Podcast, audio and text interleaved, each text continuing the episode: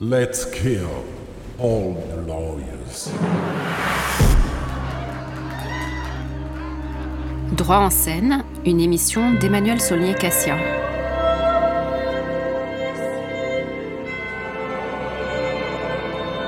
Droit en scène est l'émission d'Amicus Radio qui fait dialoguer le juriste et l'artiste pour mieux comprendre pourquoi et comment le droit devient un sujet ou un objet artistique. Je reçois pour cette quatrième émission Hugues Duchesne et Mariana Grancy pour parler de Je m'en vais, mais l'État demeure.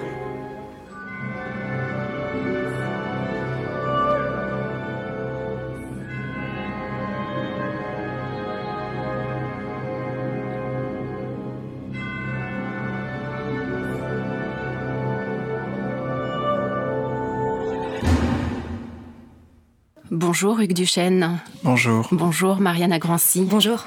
Je suis ravie de vous accueillir dans Droit en scène. Hugues Duchesne, vous êtes auteur, metteur en scène et comédien. Vous êtes diplômé du Conservatoire de Lille et de l'École supérieure d'art dramatique de cette même ville. Vous êtes passé par Sciences Po Lille également, ainsi que l'EDT 91, l'école départementale de théâtre d'Evry. Vous avez fait partie en 2016-2017 des quelques heureux élèves comédiens de l'Académie de la Comédie Française, laquelle sélectionne chaque année depuis 2009 six élèves comédiens diplômés d'école supérieure d'art. C'est là que vous avez notamment rencontré Mariana Grancy et que vous avez eu l'idée de fonder votre compagnie Royal Velours. Pourquoi ce nom d'ailleurs? Un rapport avec euh, Royal de Luxe de près ou de loin ou ça n'a rien à voir? Car il y a un clin d'œil euh, dans un échange dans votre spectacle entre le président Macron et le maire de Calais D'où vient ce nom de la compagnie? Oui, exactement, c'est ça. Il y a une référence à Royal de Luxe parce que bon, c'est probablement le premier spectacle euh, vivant que j'ai vu dans ma vie, hein, façon de parler vivant, parce qu'il s'agissait d'une marionnette géante. C'était de, de, de, géant. Je, devais avoir 4 ans. Euh, C'était à Nantes, en, en, je crois, si je me souviens bien, en 1995 ou, ou peut-être même avant. Euh, et ça m'a beaucoup marqué, et de, de, petits géants après, mais aussi de Royal Velours parce qu'on on cherchait euh, un nom euh, qui rassemble le fait que euh, tous les, les gens de cette compagnie sont passés, tous les acteurs sont passés par l'Académie de la Comédie Française euh, et que c'est un théâtre à la base, euh, la Comédie Française, un théâtre royal, euh, du moins qui s'est adossé au roi puisque c'est la maison de Molière et que Molière s'est construit avec Louis XIV et que c'est, euh, on, dit pensionnaire de la Comédie Française parce qu'il y a une pension royale hein, pour permettre d'engager des acteurs. Donc tout ça réuni euh, et l'idée de voilà le, le, velours, la matière, euh, la matière euh, des du fauteuils d'orchestre, des fauteuils d'orchestre, du, du, du, rideau. Euh, et voyez, même ça, ça revient avec Alexandre Benalla puisqu'il il, il, a participé une une, une entreprise qui s'appelait Velours, une entreprise de protection. Donc euh, voilà, ça, vous ne le saviez pas à l'époque. Non, je ne savais pas à l'époque, mais il y, a un, il y a un truc où voilà, ça, ça match un petit peu toutes ces petites choses en, ensemble. Vous avez déjà écrit euh, cinq spectacles dans l'ordre L'affaire Mitterrand, Fiction Off sur l'affaire Polanski, Assemblée nationale troisième étage sur l'approche des élections législatives de 2012 par les socialistes, Le roi sur sa couleur sur les, liens entre l'art et le pouvoir et l'éviction d'Olivier Py de l'Odéon, Je m'en vais mais l'état demeure qui va nous occuper aujourd'hui et la toute dernière création 48K, on en parlera un tout petit peu dans un instant. Mariana Grancy, vous êtes comédienne, membre donc de la Compagnie Royale Velours, dont on sait tout désormais. Après avoir étudié en Italie à l'Académie internationale de théâtre de Rome, vous avez décroché le diplôme de l'ERAC, École régionale d'acteurs de Cannes et Marseille, dont plusieurs acteurs de Royal Velours sont issus, si je ne me trompe pas. Oui, tout à fait. Puis vous avez été sélectionné à l'Académie de la Comédie Française et participé à une dizaine de spectacles du français, ainsi que l'année suivante au magnifique Lucrèce Borgia, mise en scène par Denis Podalides. Vous avez également tourné pour la télévision dans un film en 2017 de Gérard Mordilla, Mélancolie ouvrière, où vous donnez la réplique notamment à Virginie Ledoyen. Et vous chantez également Mariana, comme on le verra peut-être un peu plus tard dans l'émission. Vous êtes l'une des six acteurs de la pièce. Je m'en vais, mais l'état demeure, sans compter Hugues, qu'il faut tous citer parce qu'ils sont tous excellents. Théo Combi-Lemaître, Laurent Robert, Pénélope Avril, Vanessa Bilaudoir, Gabriel Tur. Alors, avant que nous commencions à échanger sur votre spectacle Je m'en vais, mais l'état demeure, je vais vous soumettre à la question rituelle posée à chacun de mes invités. Qu'est-ce que le droit pour vous Ou qu'est-ce que le mot droit vous évoque en un mot ou en une phrase? Qui veut commencer? Il faut que ça soit intuitif, hein, ne réfléchissez pas.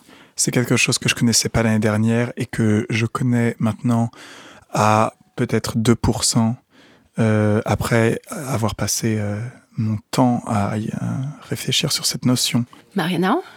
Euh, Moi, je dirais la tutelle et la protection des individus dans une société. Oui, c'est un point de vue à la fois, j'imagine, d'artiste et de citoyenne hein, sur la tutelle. Oui. Merci je, pense à ça euh, par rapport à des discussions que j'ai eues avec euh, une amie qui, fait des études de droit. Euh, mais et, aussi, je suis forcément influencée par, par son point de vue sur, sur la chose. Et on va voir si vous l'avez été aussi par finalement la construction du spectacle. Alors on va justement en parler tout de suite. Je m'en vais, mais l'état demeure. Je l'ai découvert, ce spectacle, l'été dernier, dans le nouveau théâtre du Train Bleu, lors du foisonnant Off d'Avignon, qui, je le rappelle, proposait cet été 2018 1538 spectacles différents. Évidemment, arriver à se faire remarquer dans une telle concurrence, certes avec des spectacles de qualité inégale et de genre très différents, semble une gageure. Et pourtant, vous l'avez fait, vous avez remporté un succès plus que mérité, votre spectacle est tout bonnement incroyable et réussi sur tous les points, sur tous les plans, l'écriture, le jeu, la mise en scène, aucun temps mort, aucune faiblesse, c'est intelligent, enthousiasmant, grinçant et extrêmement drôle. On rit beaucoup tout en abordant des questions parfois extrêmement pointues de l'actualité politique, sociale et judiciaire, principalement française et un tout petit peu américaine. Le principe de la pièce est en effet de couvrir une partie de cette actualité en démarrant en septembre 2016, tout en procédant à quelques flashbacks et en s'arrêtant à la date de représentation ou presque. Ce qui veut dire que la pièce est dans un état de réécriture permanente au fil du temps, au fil des représentations. Si bien que lorsque vous l'avez joué au théâtre de Vanves, où je suis retournée vous voir en ce mois de février 2019, le spectacle s'était enrichi grosso modo d'une bonne heure.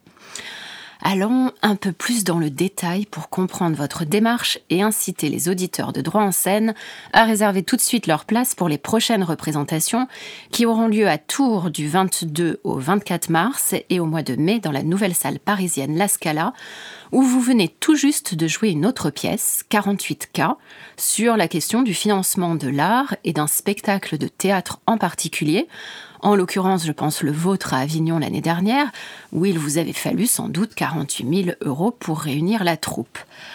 Je crois savoir que près de 200 personnes étaient présentes à minuit. Pourquoi minuit? À la Scala, euh, samedi 23 février. Comment s'est passée cette représentation et quel était son objectif, Hugues Duchesne? Hmm. Waouh, il y a beaucoup de choses à dire. Euh, mon but était de, parler d'argent au, théâtre parce que c'est pas en fait moi ce que j'aime faire c'est faire des choses qui se font pas trop. Euh, de roi sur sa couleur là la, troisième pièce dont vous avez parlé euh, vous avez cité tout à l'heure c'était une pièce où on parlait de, du monde de l'art et du monde du pouvoir en gardant les noms. Un peu comme un, manifeste on s'était dit on va faire une pièce où euh, on va dire que je joue Nicolas Sarkozy et je m'appelle Nicolas Sarkozy et puis on va aussi parler des, de directeurs de théâtre, euh, de l'Odéon en l'occurrence, puisque la, la, pièce parlait de l'affaire Olivier Pi. On va garder les noms. De la même façon, euh, il y a une pour l'état demeure, la pièce dont nous parlons aujourd'hui, euh, il y a l'idée de parler d'actualité. Ça, c'est quelque chose qui se fait pas trop dans le monde du théâtre. On va en reparler. Parce que l'actualité, ça serait anecdotique. Là, de la même façon, 48K, c'est l'idée de parler d'argent et de parler de choses très, très définies. Bah, du moins, euh, euh, de parler de la, production, euh, avec quel argent on, trouve, on, fait du théâtre, comment on fait pour se payer, nous, jeunes acteurs. après, dans quel théâtre on va? Est-ce qu'on est qu'on choisit, est-ce qu'on a le droit de choisir jusqu'où on va pour trouver du mécénat, pour trouver 48 000 euros?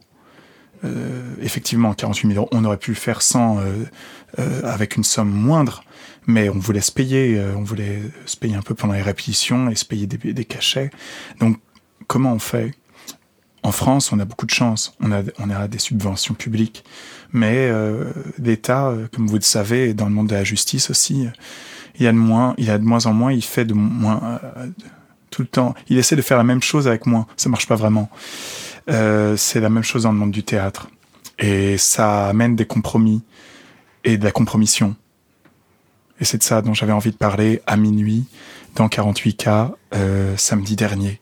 Et une dernière chose, on va jouer là cette semaine euh, de 2 mars, euh, samedi prochain, à Valenciennes, au Phoenix de Valenciennes. Et donc ça s'est terminé comment 48K Eh bien, on a fini par voter. Les gens devaient choisir entre accepter ou non les conditions financières de la salle donc de ce nouveau théâtre qui qui vient d'ouvrir et, et, qui espérait avoir une subvention pour son, son fonctionnement et qui euh, malheureusement n'a pas eu euh, pour des raisons euh, sûrement enfin qui sont sûrement liées au fait qu'on a changé de ministre en septembre de la culture et donc donc on a donc les, le théâtre a moins d'argent, il peut moins il peut moins payer des gens et, et, moins payer des compagnies et ma compagnie donc le théâtre a voulu changer les conditions financières d'accueil du spectacle. Donc moi je dis bon d'accord, mais puisque je dois de toute façon faire le 23 février une pièce à la sur les, euh, les, histoires d'argent au théâtre, eh ben, on, va incorporer ces histoires-là mhm. dans la pièce et on va finir sur un vote du public. Les gens devront voter oui ou non à euh, l'accueil dans ces conditions financières-là, c'est-à-dire moindre que ce qui était euh, prévu à la base en septembre quand on a décidé de ces, ces dates et euh, des gens ont voté oui à, à 65% à peu près. Donc tout va bien. La programmation de Je m'en vais mais l'état demeure est bien confirmée en mai. Oui, aura lieu euh, du, probablement entre le 7 et le 12 mai euh, prochain. Alors avant que vous n'expliquiez quelle était votre intention de départ, Hugues Duchesne, pour la création de ce spectacle, je vous propose que Mariana Grancy lise le contrat qui s'affiche sur l'écran en fond de scène de votre spectacle au tout début, avec la voix que vous voulez, euh, Mariana, puisque vous savez si bien la transformer, celle d'un avocat, si vous voulez, puisque vous en jouez euh, plusieurs dans le spectacle. Article 1. Cette pièce commence en septembre 2016 et se finit à la date où elle est jouée. Article 2. Un an de vie réelle est égal à une heure de spectacle. Article 3. On y traite de l'actualité et de l'évolution politique du pays. Article 4. La pièce est régulièrement réécrite. Article 5. Le point de vue adopté est celui de l'auteur. Il est subjectif et probablement tronqué. Article 6. Tout est vrai, sauf ce qui est faux. Les choses sont claires. On reviendra d'ailleurs un peu plus tard à cet article 6 mais pouvez-vous développer un peu, Hugues Duchesne, le principe et l'origine de la création? On m'a proposé de, faire une pièce euh, je, crois qu'on m'a proposé en avril 2017 et il fallait la, présenter en juillet. Une étape de travail, hein, quelque chose d'assez simple. C'était avec le théâtre de la Doge qui nous a beaucoup aidé euh, jusque-là. Euh, Lucas Bonifay et Alice Vivier qui dirigeaient une petite salle dans le 11e arrondissement. Et le système Puissance 4, si Exactement, je qui euh, ils sont partie prenante dans ce réseau interrégional qui s'appelle Puissance 4. Ils m'ont proposé ça, donc vas-y, si tu veux, fais un truc en juillet. Moi, cette année-là, euh, j'avais passé beaucoup de temps à regarder, à aller voir les meetings de, de l'élection présidentielle. J'étais allé aux, États-Unis pour euh, voir l'élection présidentielle américaine. Je me suis dit tout ça, il y a plein de choses que je peux raconter et en les mettant bout à bout, faire une heure de spectacle avec l'année en, question, l'année de des élections présidentielles, ce qui est aujourd'hui le premier épisode de Je m'en vais mais l'état demeure, euh, l'année électorale. Euh, une, après avoir fait ça, on s'est dit, bah tiens, on peut recommencer l'année prochaine avec un thème différent. Le deuxième épisode, ce sera l'année judiciaire. Bah, c'est, c'est venu comme ça parce qu'il y a eu euh, très vite, euh, en, en, septembre 2017, on marche, on marche par année scolaire, vous avez mm. compris. Le, il y a eu euh, un procès euh, dit de la voiture brûlée, l'affaire du quai de Valmy, une, voiture euh, de police incendiée. Mm. Et, et, donc voilà, ça, ça a amené, et puis l'affaire Mera, et puis plein d'autres choses. Ça, ça a amené le deuxième épisode, l'année judiciaire. Cette année, c'est le troisième épisode, on, est en plein dedans, et, et c'est l'année parlementaire qu'on a choisi. Et alors pourquoi ce titre Je m'en vais, mais l'État demeure? C'est pas si évident comme intitulé? Ouais, quand j'étais petit, euh, il y avait il y avait un jeu un jeu vidéo euh, auquel on jouait dans, dans sur Windows 95 et qui s'appelait euh, Versailles. et dedans, à la toute fin, il faut il faut écrire un code pour désamorcer une bombe à Versailles. C'est vraiment c'est fantasque, mais c'est cool. et donc et le code, c'est je m'en vais, mais l'État demeurera toujours parce que c'est la dernière phrase de Louis XIV et donc cette phrase-là, elle m'est restée en mémoire. Apparemment, Louis XIV aurait dit ça, ce qui voudrait dire que 24 euh, heures avant de mourir euh, et, tout gangréné qu'il était, il, parlerait encore en alexandrin. On peut avoir un doute sur euh, la véracité de cette anecdote, mais moi j'aime bien ça, je l'idée du roi qui meurt et qui dit je m'en vais, mais l'État demeure. Je trouve ça Ce qu'on en appelle la continuité euh, dans le langage du droit constitutionnel. Tout à fait. Euh, tout ça, je, peux vous dire que j'y connais rien, mais euh, un peu quand même. Ça, ça, ouais, c'est un peu venu. Mais bon, voilà, on, ça, ça me parle. Ce... Et, comment, avant qu'on aborde vraiment dans le détail le spectacle, le fond, comment pensez-vous vous situer, Hugues Duchesne, dans le paysage théâtral contemporain? On en a un tout petit peu parlé là en commençant l'émission, parce que le genre de votre spectacle appartient incontestablement à ce qu'on appelle, euh, enfin pour moi en tout cas, le théâtre documentaire. Et, j'aimerais bien savoir si vous vous placez vraiment dans la filiation de ce théâtre documentaire créé par... Euh, Erwin Piscator qui a inventé cette catégorie, je ne sais plus, dans les années 20 ou 30, et qui l'a concrétisé notamment dans une pièce de Peter Weiss, L'Instruction, en 1965. Euh, je pense aussi à quelques dramaturges ou metteurs en scène qui y ont recours, comme Nicolas Lambert. Je pense notamment à sa pièce euh, Elfe France-Afrique. Et euh, je trouve que votre travail correspond bien à, ce qu'il fait aussi. Alors, euh, lui, il le fait tout seul, mais son, intention dans son propre théâtre documentaire, il l'a déjà décrit comme étant, je trouve que ça vous correspond. Vous allez me dire ce que vous en pensez. Caractériser sans caricaturer. Il ne s'agit ni de créer des personnages, ni de les stigmatiser, mais de les restituer, de mettre l'ombre en lumière, de révéler par le jeu la scène, ces endroits où chancelle le lien collectif. Hmm. Est-ce que ça vous parle? Ouais, ça me parle beaucoup. Euh, Peter Weiss, effectivement, l'instruction, c'est, ça fait partie des choses que j'ai découvert euh, pendant mes études au conservatoire de Lille. Après, euh, juste une petite chose par, rapport à ce que vous avez dit. J'ai fait le conservatoire de Lille, mais j'ai aussi et beaucoup, surtout, c'est très important, fait l'école supérieure qui s'appelle l'école du Nord et qui est à Lille également. Il y a, ouais, Peter Weiss, c'est important. Et euh, mais cela dit, j'avais déjà commencé en découvrant Peter Weiss, j'avais déjà commencé à écrire sur euh, la, première pièce là, euh, la Ferme Mitterrand fiction off. C'était déjà une pièce où on gardait les noms Frédéric Mitterrand, euh, le personnage, il s'appelait Frédéric Mitterrand et voilà, il était pris dans la tourmente de l'affaire Polanski, ce qui se retournait contre lui et à la fin, ça se retournait contre Benoît Hamon. C'était toute une, histoire de communication politique. Euh, le Nicolas Lambert, c'est probablement, euh, bah, c'est un peu un, de mes idoles du, théâtre. Hein. C'est ouais. Un jour, j'ai lu un, article sur lui dans le monde diplomatique et j'ai vu sa, sa, sa, pièce quand je suis allé le voir, je sais plus où c'est, au Grand Parquet. Euh, bah, c'est très fort, c'est très grand. Existe en DVD aussi pour ceux qui n'ont pas eu la chance de le voir. Ouais, c'est c'est c'est très très fort. Et d'autant plus qu'il est tout seul, euh, qu'il met des années à écrire. Moi là, j'ai décidé de faire une heure en un an tous les ans. Mm. Donc il y a, y a, un côté où c'est à la fois tout le temps un peu des jets. On, on est, on, on, essaye, on n'est pas sûr.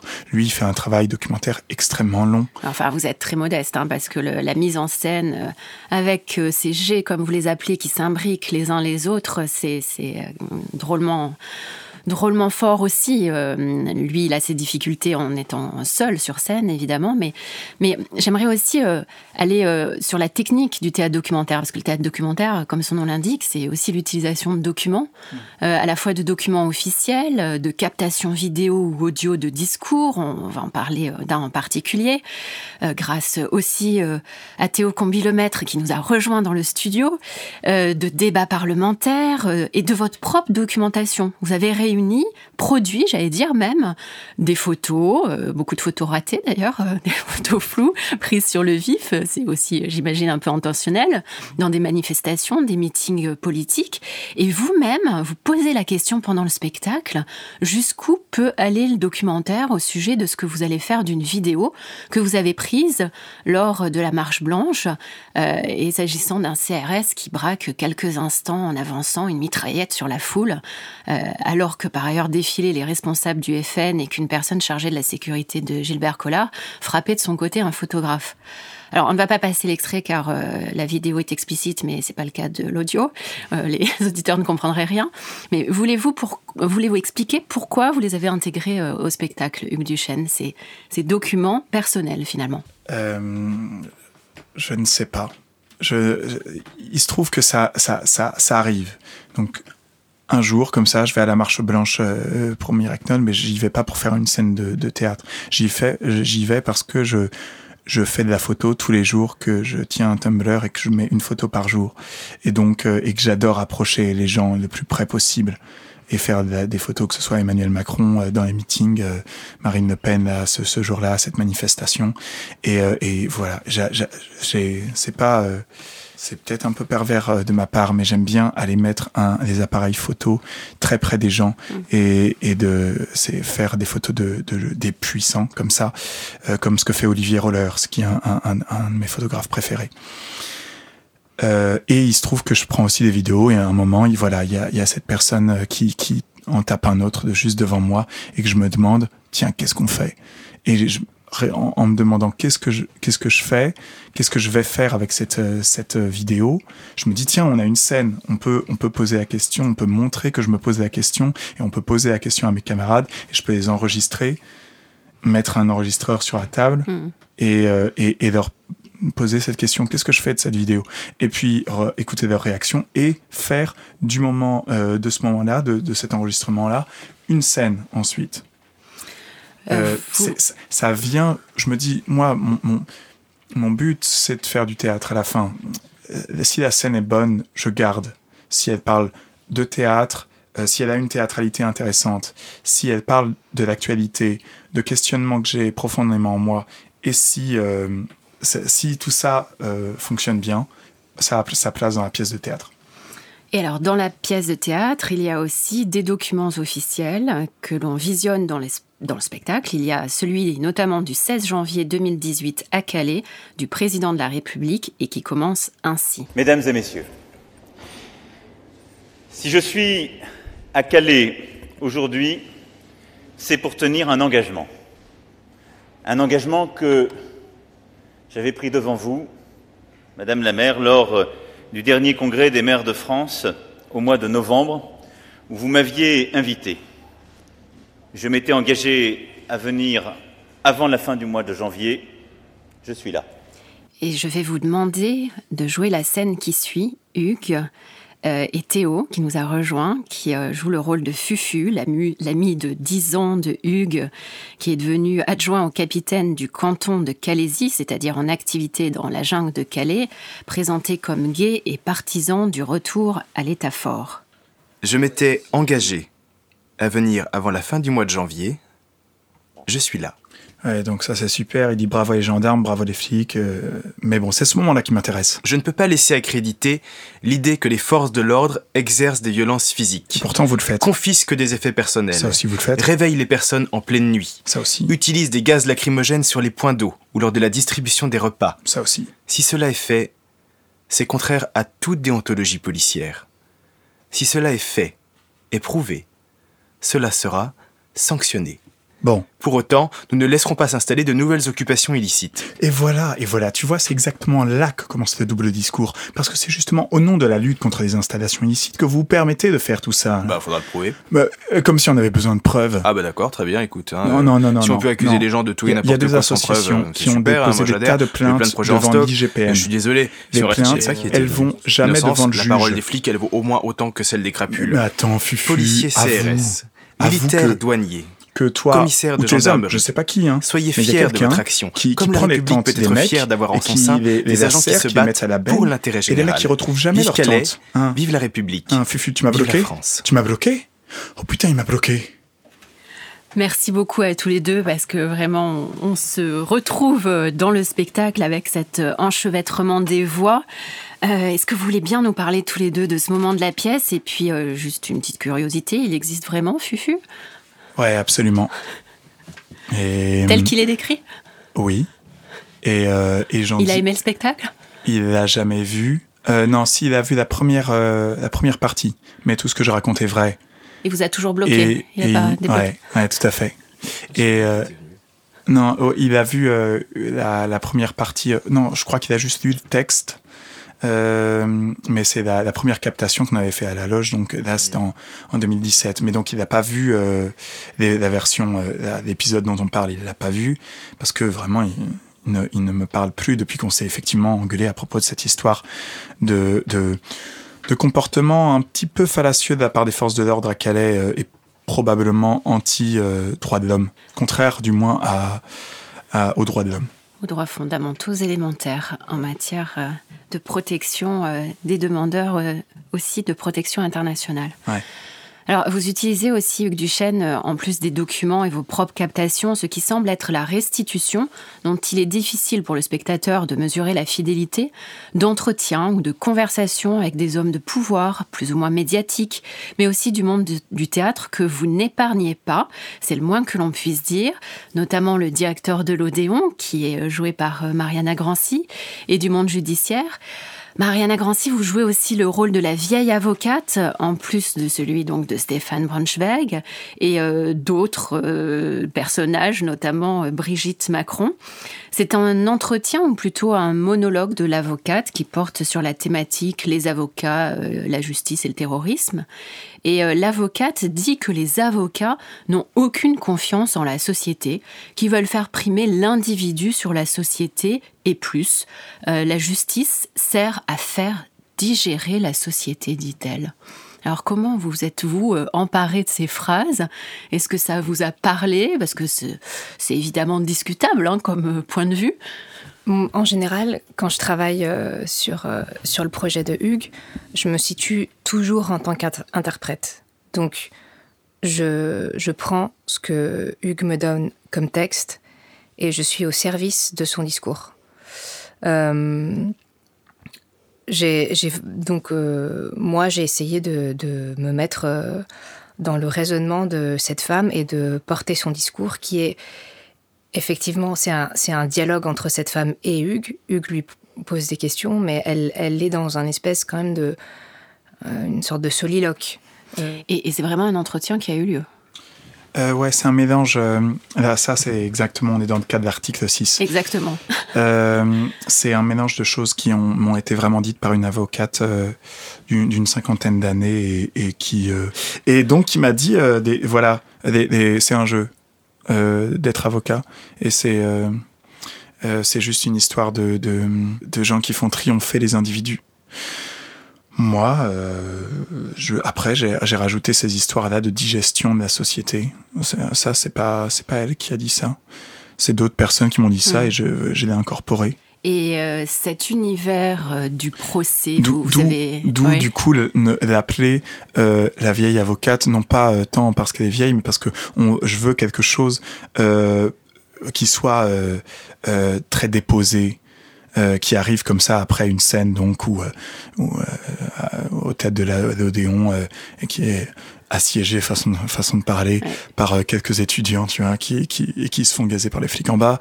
Euh, voilà, il y a un truc où, où, où c'est, on, on, est sur une scène assez burlesque, et donc là, on finalement arrive un petit peu à la conclusion que je veux donner à, à la première heure du spectacle, avant de passer vraiment à ce qui est l'affaire Benalla, qui arrive très vite après, et qui est le, le lancement aussi de l'année parlementaire. Enfin voilà, c'est vraiment une histoire de dramaturgie. C'est, et puis c'est un basculement très fort dans le jeu de la part de Mariana qui passe euh, du directeur de l'Odéon un peu, euh, voilà, un peu hystérique euh, à l'avocat très posé qui est effectivement dans son soliloque. Mais justement par rapport à ça, je pense que Hugues l'a appelée la vieille avocate parce que quand il m'en a parlé, il avait été extrêmement impressionné par la densité et la force de cette femme et qu'elle portait en elle une expérience de son métier et de la vie qui était euh, manifeste et qui l'avait beaucoup marqué. Et c'est ça qu'il a résumé avec La vieille avocate. Et Mariana, vous jouez aussi le rôle euh, d'un président de cour, euh, notamment dans l'affaire de l'assaut qu'a évoqué Hugues tout à l'heure contre une voiture de police en marge d'une manifestation en 2016 contre les violences policières, mais aussi une avocate des partis civils dans le procès Abdelkader Mera. Euh, donc vous êtes placé des différents côtés de la barrière ou, de la barre, si je peux me permettre ce jeu de mots facile euh, du monde judiciaire. Ça a nécessité pour vous une préparation particulière euh, et l'empathie personnelle penche de quel côté de la barre? Dans un monde qui n'est pas le vôtre, qui est vraiment avec ses codes, et très différent justement de chaque côté de la barre. Je, suis des deux côtés. Euh, non, bah encore une fois, j'ai vraiment été euh, au service de ce qui était raconté. À la base, ces deux personnages, c'est des hommes. Mais euh, du coup, j'ai pris le fait que ce soit des hommes pour en faire quelque chose, euh, pour, euh, pour travailler euh, l'autorité de ces deux personnages. Et, j'ai laissé tomber le côté viril. C'est pas quelque chose que, que j'essaye d'exprimer dans ces deux personnages. Et donc, voilà, le, le, président, il a un certain détachement quand même dans sa façon de présenter les choses. Il y a une, une usure aussi de, du métier. Euh, et euh, par contre, dans le procès d'Abdelkader Mera, je fais un, avocat qui, euh, qui est extrêmement impliqué et touché par, par l'affaire. Et les avocats sont dépeints pas toujours sous leur meilleur jour. Euh, Hugues, euh, les avocats pénalistes parisiens les plus en vue, notamment, euh, notamment ceux de la, conférence Berrier de 2013. Mais vous montrez bien aussi leurs difficultés dans leur relation avec leurs clients. Par exemple, ce qu'il faut dire et ne pas dire lors d'un procès, comme la, la, scène entre Antonin Bernanos et son conseil Arié Alimi. Euh, que diriez-vous de nous faire cette scène euh, avec euh, Théo? Ça a commencé au Parc des Princes. La tribune Boulogne qui se définit comme blanche et nationaliste et la tribune Auteuil qui se définit comme cosmopolite et fière. La tribune Boulogne lance des ratonnades. La tribune d'Auteuil s'organise en autodéfense. Ça se solde en 2010 à la mort d'un hooligan de la tribune Boulogne. Les deux groupes sont interdits de stade et l'affrontement se déporte dans la rue. Et puis, Clément Méric décède à la suite de, coups portés par des militants de troisième voie. Excusez-moi. Ensuite, il y a les mobilisations pour Calais, où les antifascistes parisiens se déplacent souvent pour ne pas laisser la rue aux mouvances d'extrême droite. Là, ils commencent à se confronter à une réalité. Réalité qui est que ce qui crée la misère des migrants, c'est pas tant l'extrême droite que l'État. Les politiques de frontières, les politiques du capitalisme. On est en train de comprendre que le fascisme grandit au cœur de l'État. Eh ben, vous voyez ça, Antonin On va pas le dire. Ouais, mais c'est important. Bien sûr, Antonin. Mais laissez-moi faire, vous comprenez? La justice est reine en son royaume. Merci. Euh, c'est un extrait qui me semble très important pour montrer euh, les relations euh, entre l'avocat et son client. Et vous poussez même plus loin parfois. Le, propos se fait même didactique pour mieux souligner le caractère inédit de certains épisodes judiciaires que vous avez très bien identifiés. Par exemple, la déposition du juge d'instruction Christophe Tessier dans l'affaire Mera, ou la révélation par maître Dupont-Moretti de la conversation du président de la cour d'assises Régis de Jorna avec les avocats du procès de Georges Georges Tron, trahissant ce qu'on appelle la foi du palais, que seul un public averti peut pleinement apprécier. Vous, comment avez-vous fait pour comprendre toutes ces subtilités qui échappent à beaucoup? La foi du palais, c'est un chapitre euh, que doivent maîtriser euh, les élèves avocats pour leur épreuve de déontologie, mais ce n'est pas très grand public comme notion. Je dois beaucoup à Dalloz Actualité. Que vous citez aussi euh, dans le spectacle. Ouais.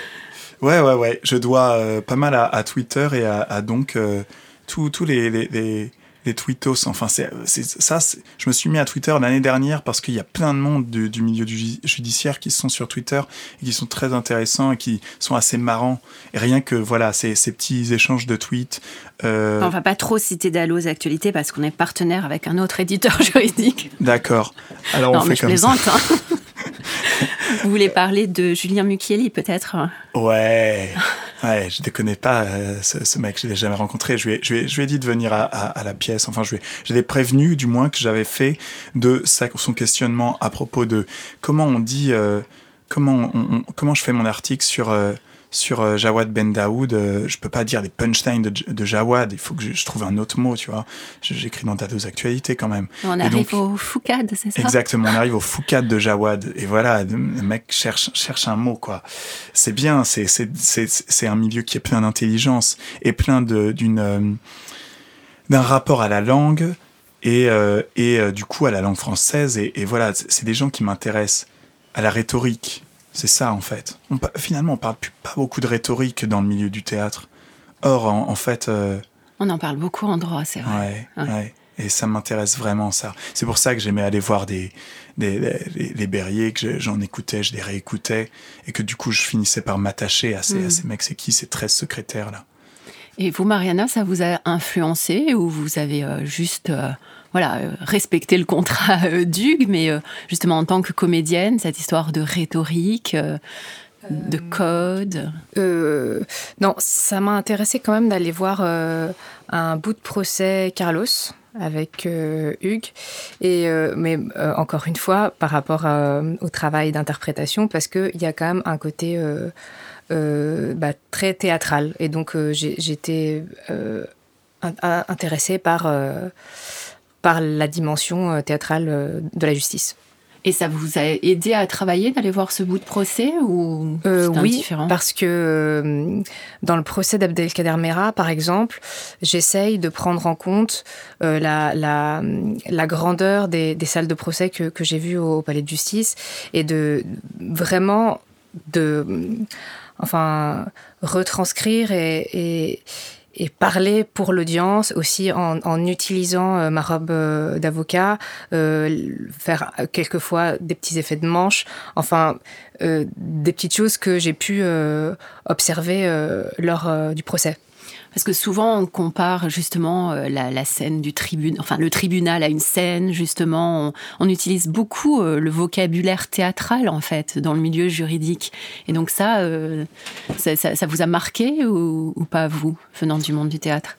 Bah, la question, ouais, ça m'a marqué parce que on, se dit très vite, waouh, il surjoue, il surjoue quand même. Hein, c'est c'est quand même ce qui nous choque au, au premier Surtout abord. Surtout au pénal, en fait. Ouais, ouais, ouais. Il y a des trucs où on, se dit, ouais, je ferais pas ça sur scène. ce que tu fais, c'est, peut-être un peu too much. Et en même temps, bah, ça finit par fonctionner. On, se rend compte que sur les, sur les jurés, tu vois. Enfin, moi, euh, parlons de Xavier Nogueras. Euh, voilà, j'ai, rencontré une des jurés euh, qui était une femme de théâtre, une directrice de théâtre, qui me disait, ça, ça m'horripilait cette façon de, mm. de nous en jeter plein la vue. Et en fait, euh, bah oui, mais en fait, quand, quand on passe son temps dans les prétoires, on finit par se faire à ce code-là, mm. qui est un code finalement qui, qui est ancien par rapport à la théâtralité aujourd'hui. Moi, ma grosse question, c'est qu'est-ce que j'en fais? Comment je théâtralise le prétoire? Mm. euh, Donc là, j'ai trois possibilités. Euh, soit on, retranscrit le plus fidèlement possible, c'est ce qu'on fait par exemple pour euh, Mera, donc à soit euh, euh, en, se disant on va garder que ce qui ce qui reste sur Twitter des des live tweets vous voyez donc un truc très très coupé soit j'essaie de noter d'aller le plus vite possible de noter moi et de de retranscrire de noter les hésitations que j'entends et ça c'est comme ça qu'on fait de procès Jawan Ben, ben Daoud où mm. du coup ça ça cause ça cause tout le temps et ça s'arrête jamais. Il y a un truc où et on, a, on rajoute de la batterie pour euh, pour faire un, fond sonore. Enfin voilà, il y a plusieurs possibilités. Moi j'aimerais bien savoir ce que ce que si vous avez vu des trucs euh, sur euh, donc dans, votre carrière de spectatrice de droit en scène, si il y a des, des, des choses que j'ai que je pourrais faire par exemple en retravaillant ma pièce et des nouvelles façons de théâtraliser une cour de, justice. On en parle après l'émission. Oui, bien sûr. Et avant qu'on la finisse, Keren Mavungu, qui est étudiante en troisième année de licence à l'Université de Versailles et s'intéresse au rapport entre le droit et le théâtre, a vu votre pièce à Vanves et avait envie de vous poser euh, deux questions. Je lui laisse le micro. Bonjour, euh, je voulais vous poser deux questions. Tout d'abord, considérez-vous votre pièce comme un acte politique et militant ou au contraire comme une œuvre apolitique parce qu'elle remet tout en question sans prendre parti Je considère que je fais du théâtre qui parle de la politique et pas du théâtre politique. Donc oui, c'est pas du tout militant. Même s'il se trouve euh, effectivement que comme beaucoup de gens de, ma, mon milieu social et professionnel, je vote à gauche et que du coup, ça doit se voir dans la pièce. Merci. Est-ce que vous pensez que l'art devrait davantage réagir politiques publiques, s'en emparer et peut-être euh, en devenir euh, la dimension transversale Ouais, ça c'est difficile. Euh, j'aimerais beaucoup, mais ça me va si, si les artistes se sentent libres de faire ce qu'ils veulent. Hein. C'est moi, il se trouve que vraiment, je suis, je suis, je, j'adore faire ça. Hein. C'est sûr. J'ai commencé à faire. Je, rajoute un truc qui me tient à cœur si j'ai commencé à écrire du théâtre qui parle de la politique, c'est parce que euh, j'étais au mouvement des jeunes socialistes et en même temps, j'ai commencé à avoir envie de faire du théâtre dans ma, dans ma vie.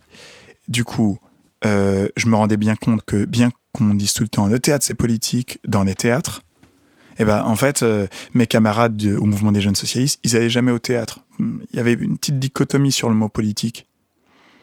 Donc, quand j'ai commencé à écrire, je me suis dit, allez, on garde les noms. Comme ça, ça va peut-être leur parler et on peut peut-être venir. Et effectivement, encore là, euh, samedi dernier, j'ai encore un, ex-camarade du mouvement des jeunes socialistes qui est venu à, à, minuit et qui a beaucoup aimé. Et je suis, voilà, je suis euh, fier de, ça, d'avoir un, pote qui vient comme ça. Donc euh, voilà, ça c'est important. Après ces questions et réponses intelligentes, je vous propose que l'on finisse l'émission en chanson, comme on le fait parfois dans Droit en scène, puisque nous avons la chance euh, d'avoir Mariana avec nous, qui a une voix superbe, comme elle le prouve dans le spectacle, avec Manche des Clara Nunes. le micro est à vous, Mariana. Mente ainda é uma saída, é uma hipótese de vida. Mente, sai dizendo que me ama. Mente, espalhe essa fama me chama de meu amor constantemente no meio de toda a gente o sós entre nós dois mente mente para dar um novo início ninguém me liga sacrifício quando ele é único meio Pois na mentira, meu amor, crer não creio. Só pretendo que já tanto mentir. Repetir que me ama, você mesmo acaba crendo. Mentir, mentir.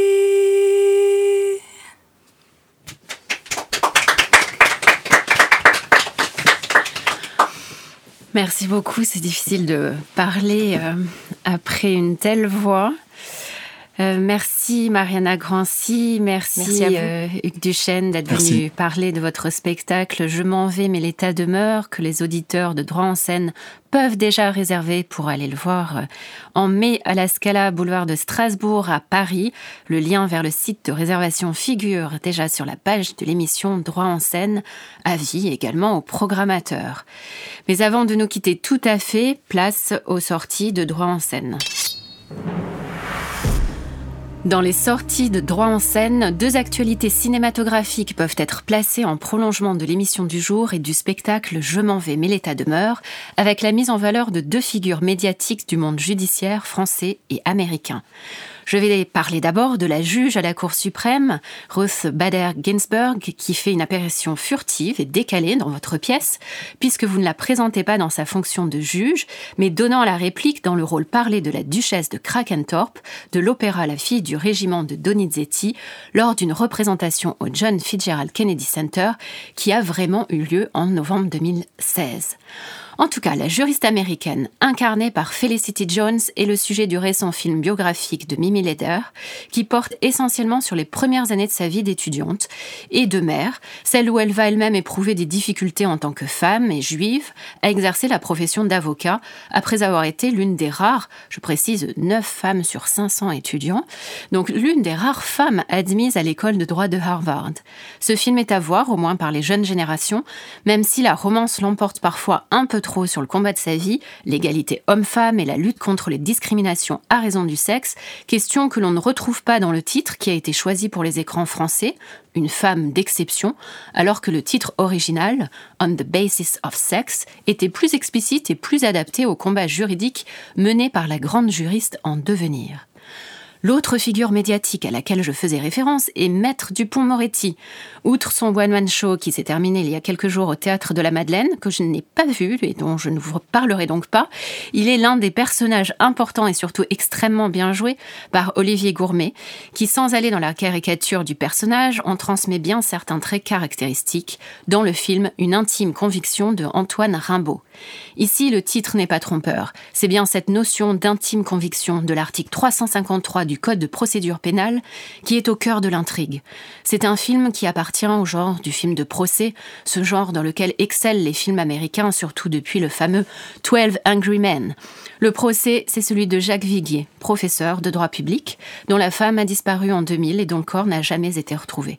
Le réalisateur produit un film bien documenté qui tourne autour d'un personnage fictif joué par Marina Foïs, jurée du premier procès d'assises, persuadée de l'innocence de l'accusé, acquitté en 2009, et qui convainc Éric Dupont-Moretti de le défendre l'année suivante, car le parquet a fait appel. Elle est en fait le double du réalisateur lui-même qui avait mis en relation la famille Viguier et l'avocat.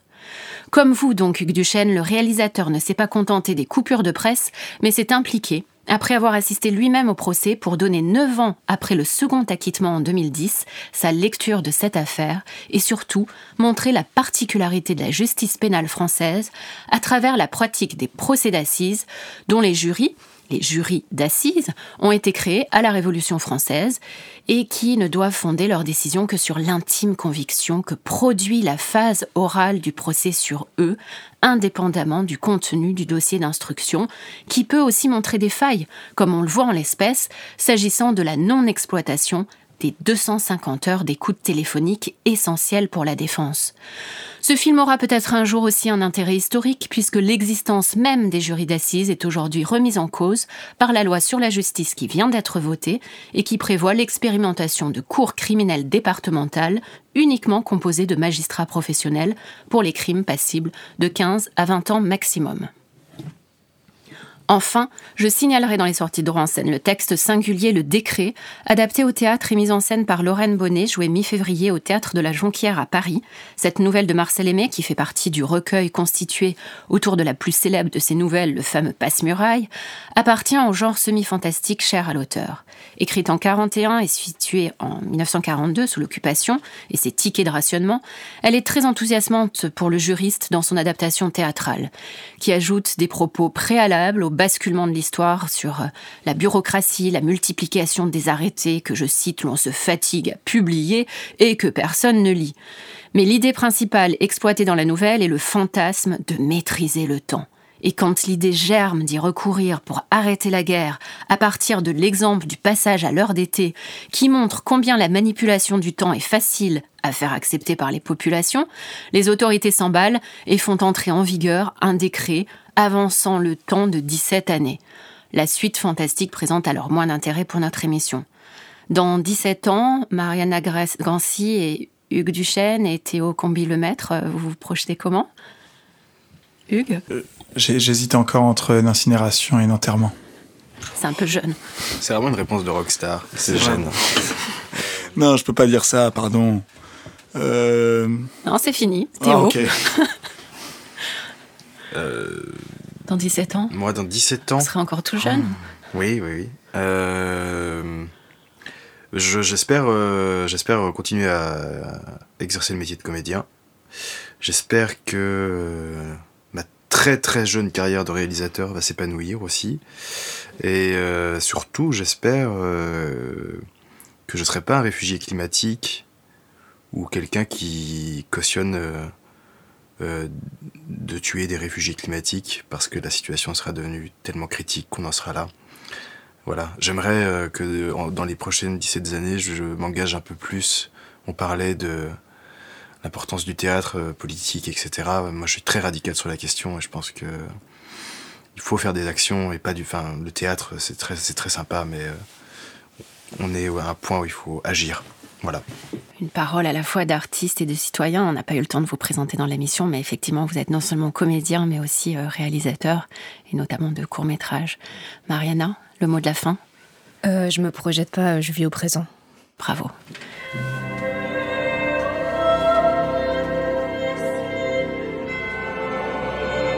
C'était droit en scène.